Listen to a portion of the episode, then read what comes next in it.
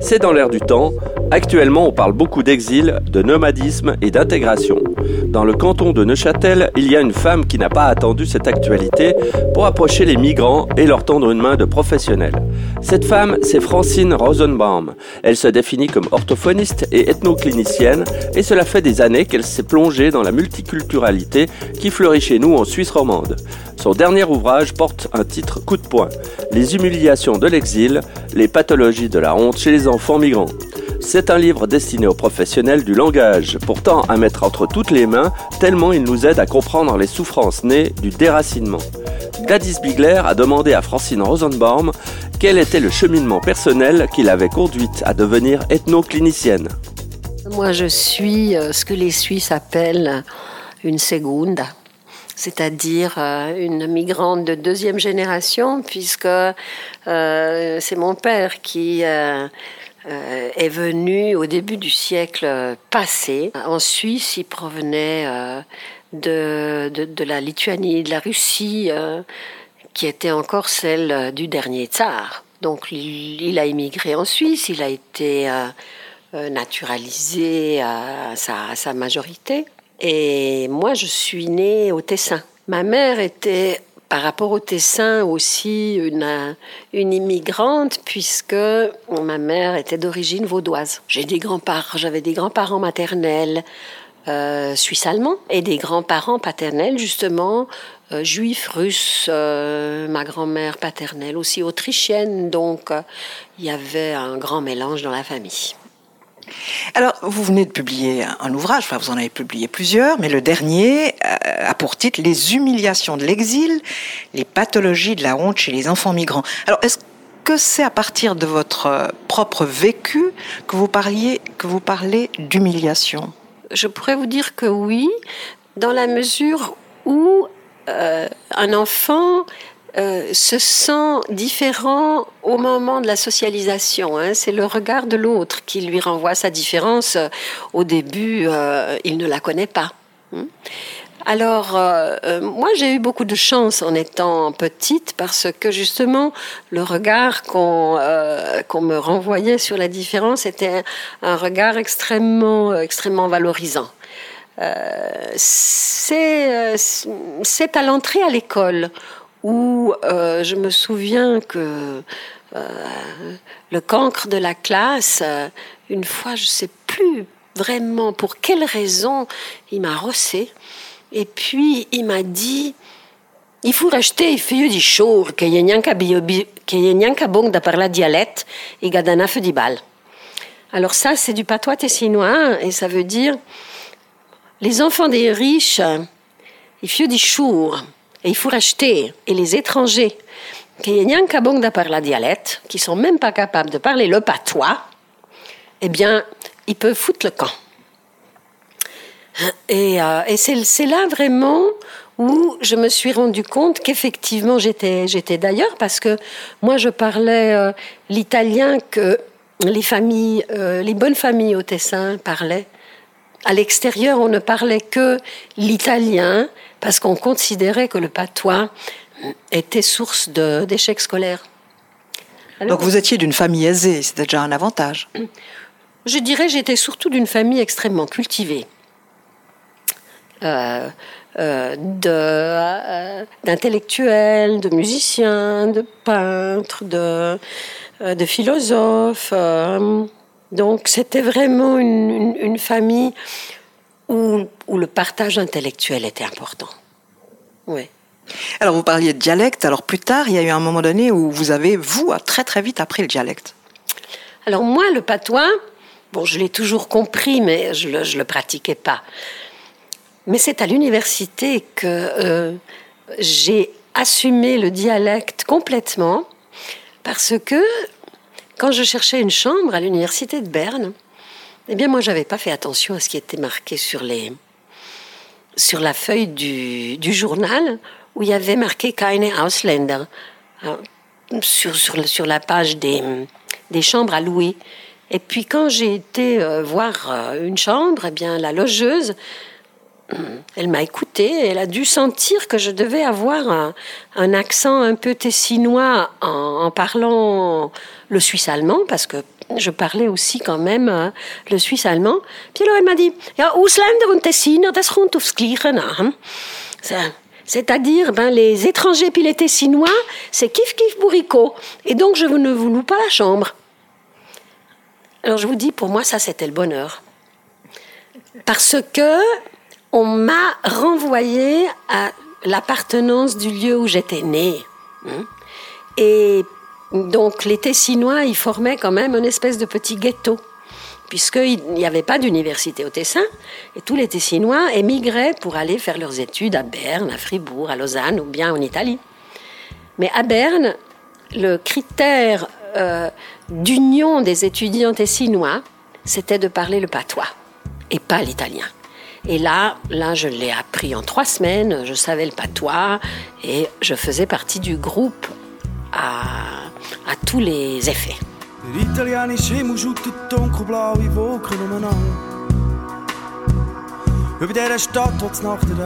eine Ratte in der Schnur von einer Katze.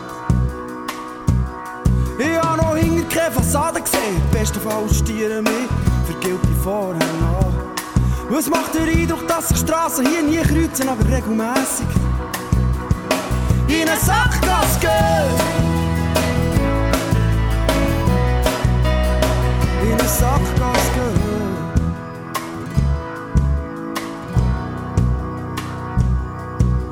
Und ich habe auf sie gewartet, wie ich nie auf irgendjemanden gewartet habe vorher. Habe Fernsehen geschaut, habe Daumen gedreht, habe geraucht und getrunken, telefoniert. Und sie hat gesagt, wenn ich heute nicht komme, dann komme ich vielleicht morgen oder in einem Jahr oder weiss der Teufel wenn. Und ich hab gedacht, wenn du morgen nicht da bist, dann bin ich weg. Wenn du morgen nicht da bist, bin ich weg.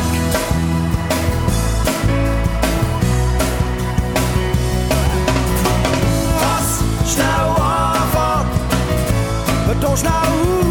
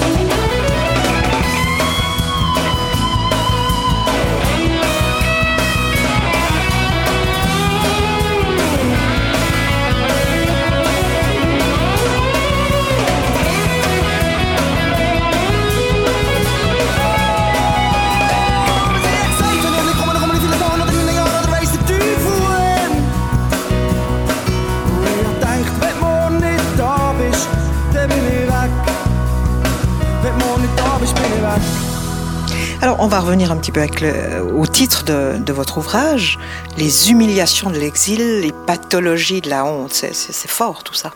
Oui, je pense que c'est un, que c'est un titre assez, assez marquant, mais qui, qui exprime bien l'état des choses. C'est-à-dire que euh, nous avons euh, beaucoup d'enfants euh, migrants et multiculturels euh, dont, les appartenances ne sont, sont, je dirais, ignorées par l'institution scolaire. Et, c'est comme si elles n'existaient pas. Hein. Pour les primo, pour les primo c'est-à-dire ceux qui arrivent dans le cours de leur euh, évolution scolaire. Euh, l'école considère, après six mois, eh bien, qu'ils devraient être parfaitement intégrés et euh, tout ce qui précède leur arrivée en Suisse n'intéresse pas l'institution. Hein, l'institution scolaire n'intéresse pas la, la société d'accueil. c'est comme si on était né le jour où on est arrivé en Suisse contrairement à vous, qui vous intéressez beaucoup à ces liens, ces liens du passé. On va, y revenir. Mais j'aimerais, savoir et comprendre pourquoi euh, Qu'est-ce qui fait qu'un enfant qui a un vécu euh, perturbé ne s'invite pas dans le monde de la parole? Alors, le fait que les enfants dont je m'occupe manifestent souvent justement des symptômes de difficultés dans la, dans la parole, soit dans la parole, soit aussi des fois dans les apprentissages, cela, cela vient souvent du fait que ils entrent dans un monde de la parole qui n'est pas celui de leur famille. Hein. Et étant donné que le, que, le monde de la parole de la famille, c'est la mère qui nomme le monde, hein, euh, si ce monde-là n'est pas reconnu, euh, et, si ce monde-là n'est pas, n'est pas cultivé, n'est pas enrichi, hein, eh bien, il, il, risque de se perdre et de s'effriter.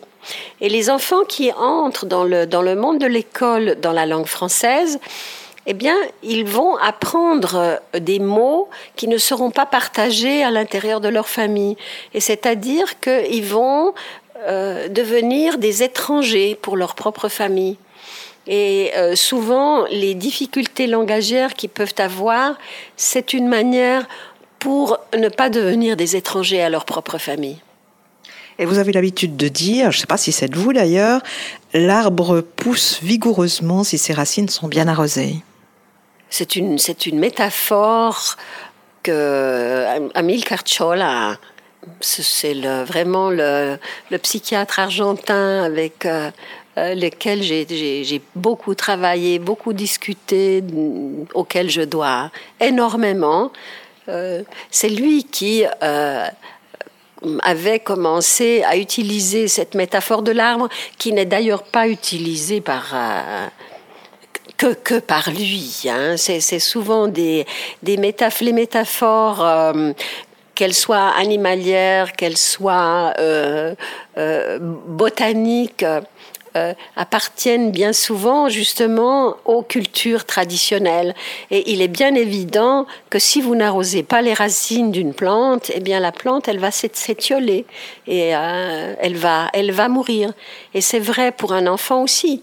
Hein. ses racines, ce sont ses origines, ce sont la culture de sa mère, de son père, de, de son environnement familial. Et euh, si ce n'est pas arrosé, eh bien ça s'éteint.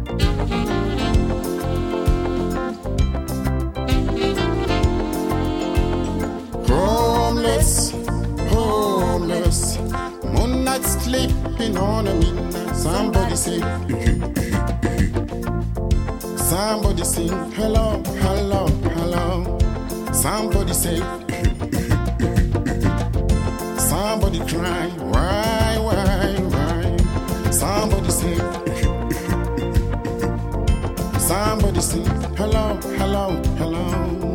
Somebody say, somebody cry, why, why, why? Well, strong.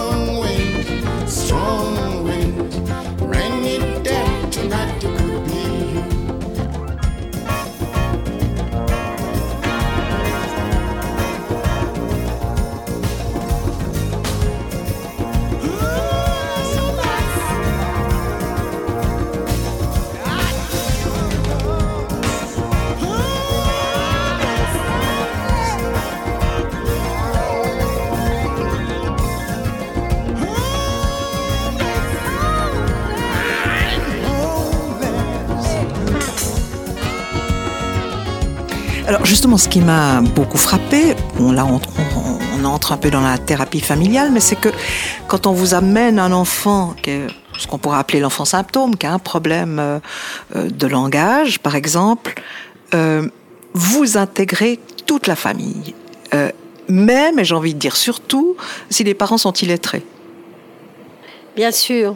Donc les parents, déjà, viennent rarement de leur propre initiative. Ils sont généralement envoyés par, par les services, justement parce que les enfants manifestent certains symptômes que euh, les services attribuent à la migration, au bilinguisme, euh, qui, qui, est, euh, je dirais, considéré généralement plutôt comme une tare que comme une ressource. Et ça, ça vous fâche?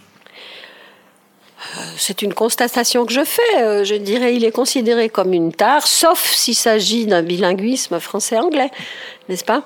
Euh, mais euh, pour toutes les langues qui euh, ne sont pas, je dirais, économiquement cotées sur, le, sur le plan des échanges internationaux, si vous êtes bilingue tigrinien français, hein, pour, pour en dire une, eh bien, ça n'intéresse personne.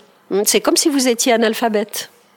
Bon, moi, j'ai trouvé assez extraordinaire, assez riche cette approche, euh, comme vous la décrivez dans votre ouvrage, et notamment le fait que vous vous impliquiez personnellement, c'est-à-dire vous parlez de vous. Comme je vous disais, donc les, les, parents sont signalés par les, par les services et ils viennent de toute manière en se sentant coupables de ne pas être de bons parents parce que euh, leur enfant présente des difficultés euh, scolaires ou bien, ou bien langagières. Et puis, ils viennent dans des services euh, qu'ils ne connaissent, ne connaissent généralement pas. Hein, et ils rencontrent des personnes qui euh, vont euh, juger leurs enfants avec des outils et des critères qu'ils ne connaissent absolument pas. Hein. Donc, si on se met à leur place, on peut imaginer que c'est une situation extrêmement angoissante hein, euh, d'aller euh, montrer son enfant qui, euh, pour la raison XY, ne va pas très bien et d'être, de ne pas être en mesure de pouvoir parler de lui hein, et de pouvoir aussi le protéger. Hein. donc ça met aussi l'enfant et ses parents dans une situation de, vulnérabilité euh, extrême. Et d'infériorité. Et d'infériorité extrême. Et donc, moi, je trouve que le béaba, euh, je dirais, de la bonne éducation, c'est de me présenter, de dire qui je suis hein, au niveau personnel, hein, euh, évidemment, ça me permet de, de, leur dire Ah oui, ben moi je m'appelle Francine Rosenbaum. Rosenbaum, c'est vraiment un mot. on sent bien que c'est pas un, patronyme de Neuchâtel. Hein. Donc ça vient d'ailleurs. Hein. Et puis. Euh, euh, donc personnellement, je me présente comme bah, déjà euh, une femme. C'est pas évident souvent pour beaucoup de familles d'être confrontée à un thérapeute femme. Je me présente dans ma position euh, généalogique. Hein. Je dis que je suis une grand-mère.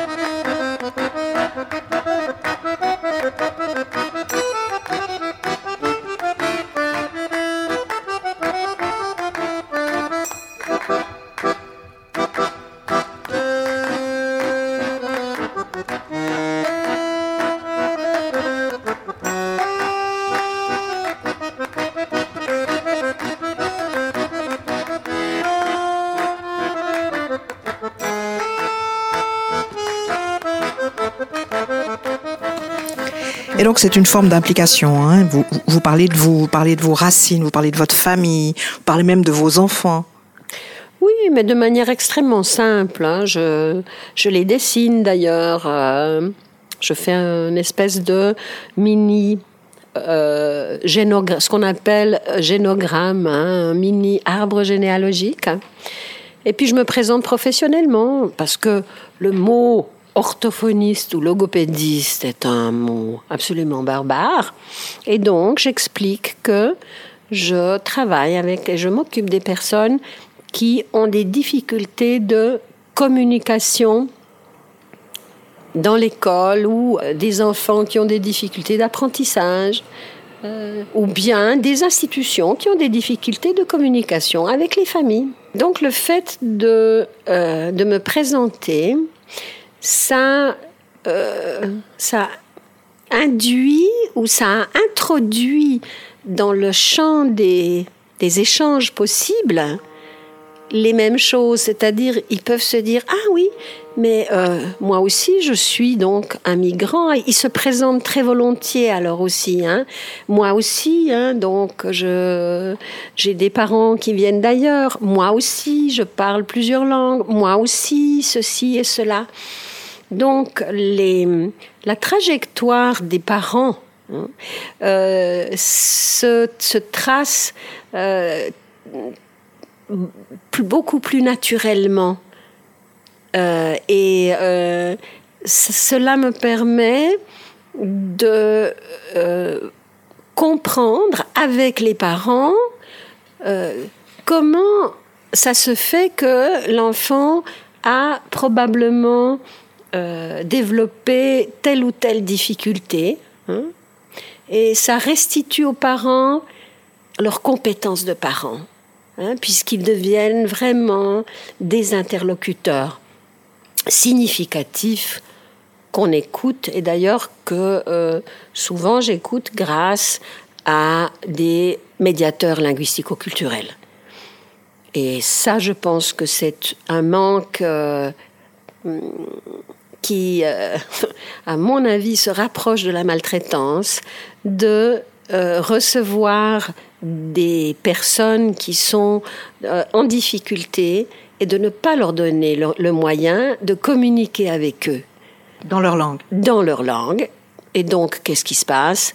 C'est qu'on leur donne euh, euh, des médicaments, mais il n'y a pas de parole qui circule. Et justement, ce propos, vous vous aimez vous définir comme une passeuse de la pensée à la parole? Comme très souvent, ces, ces premiers entretiens débouche sur des prises en charge, à ce moment-là, euh, je travaille avec les enfants et les parents pour euh, les aider à enrichir la langue maternelle et en même temps apprendre le français.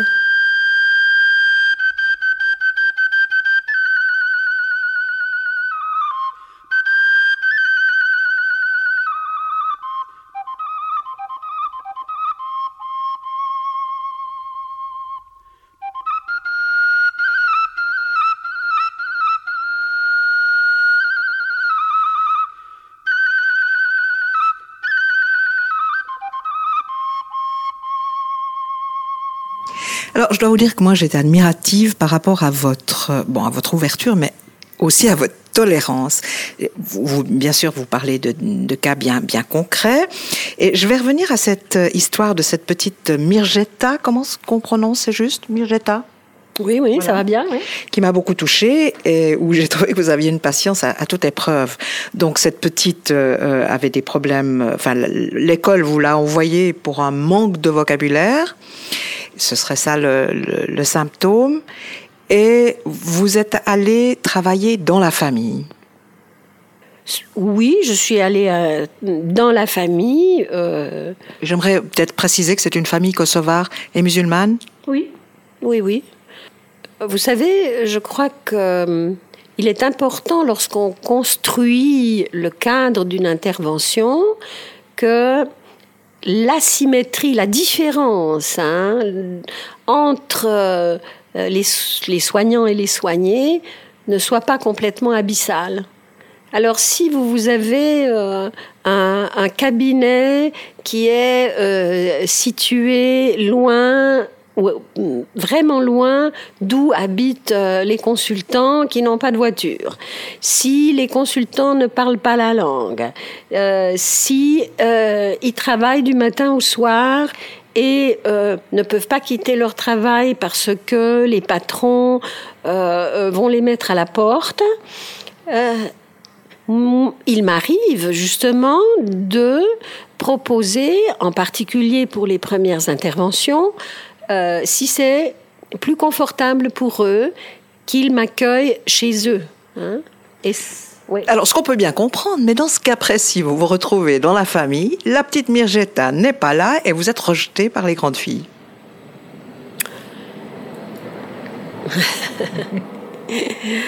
Euh, Ça pourrait en énerver, en énerver plus d'une. Mais c'est pas moi qui rejette. C'est euh, c'est une, une, manière de dire combien, euh, combien souvent les interventions institutionnelles euh, sont euh, ressenties comme agressantes, intrusives, disqualifiantes. Et donc, avant d'ouvrir la porte de chez soi, même si c'est plus confortable parce qu'on n'a pas dû faire le déplacement, eh bien, euh, on va euh, demander à celle qui euh, peut-être parle le mieux, même si c'est pas la plus indiquée, parce que ce n'est pas le parent, hein, donc le père ou la mère, ce qui est aussi fait partie des humiliations, parce que les rôles parentaux ne sont pas reconnus et les enfants sont parentalisés, ce qui est tout à fait pathogène. Euh, et donc, euh, il demande à celle qui parle le mieux hein, de euh, explorer le terrain, de voir est-ce que cette personne, est-ce qu'on va pouvoir lui faire confiance ou non. Alors, moi, je vois pas pourquoi je, vais le prendre contre moi. Hein. C'est-à-dire que je fais partie, que même si je travaille maintenant en privé, je fais partie des institutions qui ont un modèle d'accueil qui est discriminant et disqualifiant. Et ça, c'est quelque chose que je dois à chaque fois assumer et reconnaître. Et mon travail est d'essayer de diminuer un peu euh, cette euh, façon euh, discriminante d'accueillir l'autre. Alors dites-nous peut-être en, quelques mots, racontez-nous comment vous en êtes sorti dans cette famille. vous savez, j'ai travaillé plusieurs années avec cette famille. Euh, je viens de, rencontrer le, le, papa euh, la semaine passée qui était avec sa dernière petite fille. Donc c'était une famille euh, dont tous les enfants, était en, échec scolaire, dont tous les enfants n'apprenaient ni à lire ni à, ni à écrire. Et euh, euh, j'ai commencé à travailler avec... Donc ils étaient sept enfants. Alors moi j'ai commencé à travailler avec un, deux, trois, quatre, avec la cinquième. J'ai commencé à travailler avec la cinquième et du fait que justement je travaille avec les ressources de la famille et avec les ressources de la langue maternelle, euh, autour du travail avec cet enfant sont venus s'agglutiner d'abord euh, les enfants qui suivaient et qui étaient déjà aussi euh, scolarisés même euh, celles qui étaient encore à l'école enfantine. Et puis euh, sont venus aussi euh, s'ajouter les garçons qui étaient en train de finir une école, une scolarité obligatoire dans les classes de, développement et qui ont également commencé à progresser. Et donc euh, maintenant, ils sont Ils vont, ils vont bien. Mmh. Euh, c'est pas des universitaires, mais euh, il y en a une qui fait une école de pharmacie. Euh, les autres ont fait des apprentissages et c'était une belle histoire.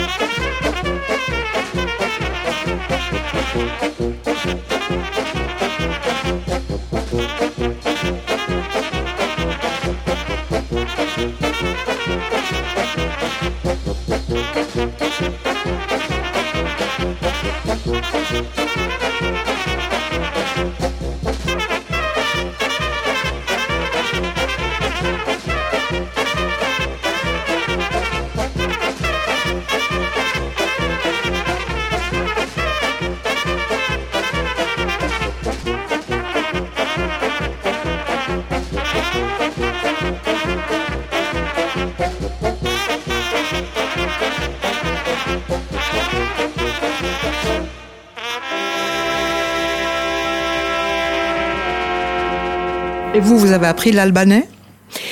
Alors malheureusement, je suis à un âge où on, oublie énormément de choses, c'est-à-dire que quand je travaille avec les familles migrantes, évidemment que j'apprends à dire euh, euh, plusieurs choses et je leur demande euh, de, m'apprendre hein, à dire plusieurs choses, ça les amuse beaucoup. Mais je, je l'oublie aussi parce que, eh bien, je ne continue pas à le parler. Donc, je sais distinguer très bien euh, quelle langue parlent les personnes, les personnes que je peux euh, croiser dans les bus et dans les trains. Hein. Ça, j'ai l'oreille pour ça, oui. D'ailleurs, si vous avez l'oreille pour ça, c'est que vous connaissez, vous parlez pratiquement huit langues. Euh, il y en a quelques-unes que je parle bien, il y en a d'autres que je parle bien moins bien, oui. Alors, vous avez l'habitude de parler de, des langues de l'affect, des langues, suivant ce que vous avez envie de dire, si c'est euh, au niveau du cœur, si c'est au niveau du ventre, vous changez de langue. Expliquez-moi ça. Ça, je crois que c'est une des caractéristiques des personnes qui, euh, qui évoluent dans des milieux différents et où on parle des langues différentes. C'est-à-dire que euh, vous allez d'une part engrammer et, d'autre part raconter les choses que vous avez vécues beaucoup mieux dans la langue où vous les avez vécues. Hein. Donc, euh, euh, pour les enfants de migrants, euh, souvent, tout ce qui est vécu dans le cadre de la famille, eh bien, ne trouve pas de mots en français parce qu'ils ne l'ont pas vécu en français. Et euh, les enseignants se plaignent très très souvent que les enfants disent, répondent à la question Ah oui, qu'est-ce que tu as fait pendant le week-end? Ils répondent Ah, je sais pas. Ou bien, euh, ou bien ils disent Ah oui, mais on peut pas le dire en français. Et vice-versa, les parents se plaignent énormément de leurs enfants qui ne leur racontent jamais ce qui se passe à l'école, eh bien parce que en langue maternelle, ils n'ont pas de mots, hein, parce qu'ils ont vécu les apprentissages scolaires en français d'une part et surtout dans la langue scolaire qui n'a pas de traduction en français non plus souvent. Et vous, Francine Rosenbaum, ce qui est doux, vous le dites dans quelle langue? Alors moi, je suis, je dirais, au, niveau des affects, je suis, je pourrais dire, trilingue. Hein, parce que euh, euh, tout ce qui euh, concerne ma petite enfance, je l'ai vécu en français. Hein, donc les affects, les premiers affects, je les, ai, exprimés en français. Tout ce qui est relatif à la première socialisation, je l'ai vécu en italien.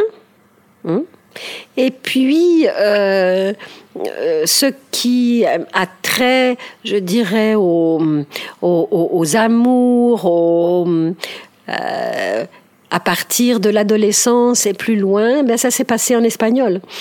Et la colère? La colère, c'est c'est surtout en italien parce que c'est c'est vraiment la colère est liée à, vraiment à la socialisation. Hein, donc Oui, euh, je vais jurer en italien. Voilà.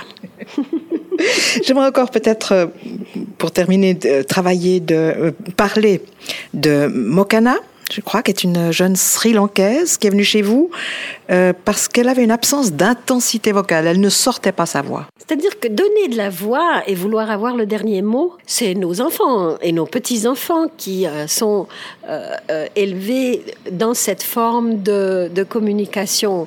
Et d'ailleurs, vous avez dans les cours de récréation un tas d'enfants qui sont carrément dysphoniques parce qu'ils veulent avoir le dernier mot. Tandis que dans beaucoup de cultures, et surtout les cultures orientales, la discrétion euh, est un des critères de très très bonne éducation. Et élever la voix, donner la voix, de, la voix, eh bien, c'est tout à fait hors de question parce que c'est grossier, mal poli, ça ne se fait pas.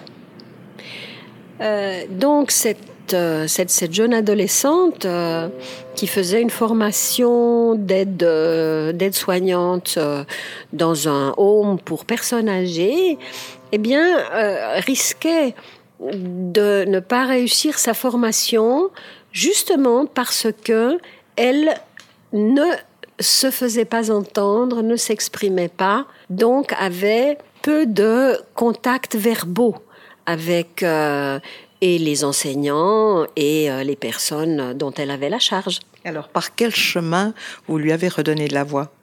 D'une part, c'est en, discutant avec elle et ses parents sur les façons différentes que nous avons euh, de, nourrir les échanges. Hein. Donc ici, ça se passe justement avec beaucoup d'échanges verbaux et euh, souvent en coupant la parole aux gens.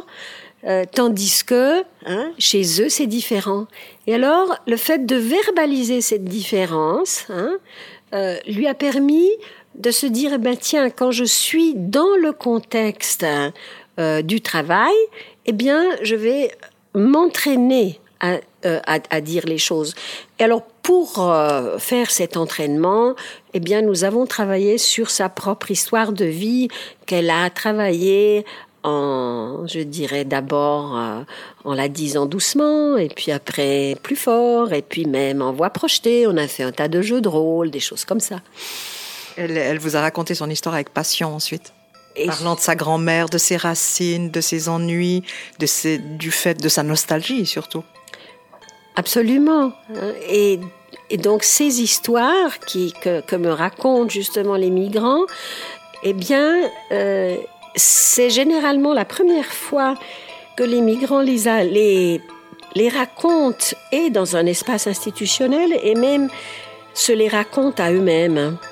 Et euh, c'est extrêmement euh, important de pouvoir avoir une narration de sa propre histoire et de sa propre vie. Euh, sinon, elle, risque de tomber euh, dans le déni et la, et dans la souffrance et justement de ressortir de manière pathologique.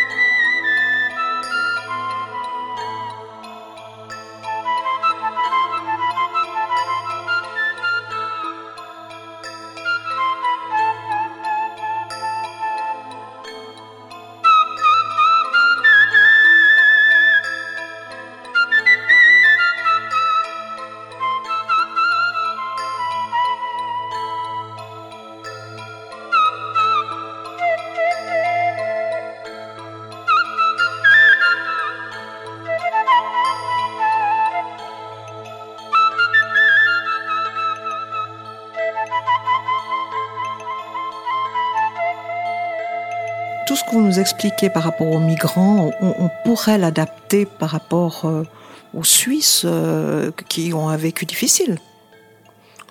Euh, tout à fait, tout à fait. chez les migrants, cela apparaît de manière, je dirais, plus emblématique. Hein. C'est comme les icebergs. Hein. ils sont vraiment la partie la, la, plus, la plus visible. La plus visible, ouais.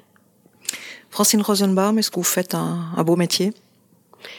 Oh oui, je fais un beau métier. C'est d'ailleurs pour cela que je suis encore là. Je devrais être à la retraite déjà depuis un certain temps. Mais c'est passionnant et surtout c'est un métier où euh, vous apprenez à chaque rencontre. Moi, j'apprends des choses parce qu'il est évidemment tout à fait impossible de connaître toutes les cultures. Ce qui est par contre tellement important, c'est d'avoir envie de les connaître, et c'est-à-dire de créer des espaces où les migrants puissent nous apporter euh, ce savoir, ce, ces connaissances, ce savoir-être, ce partage, et ils constituent, quand on sait les écouter, un enrichissement institutionnel et personnel fantastique.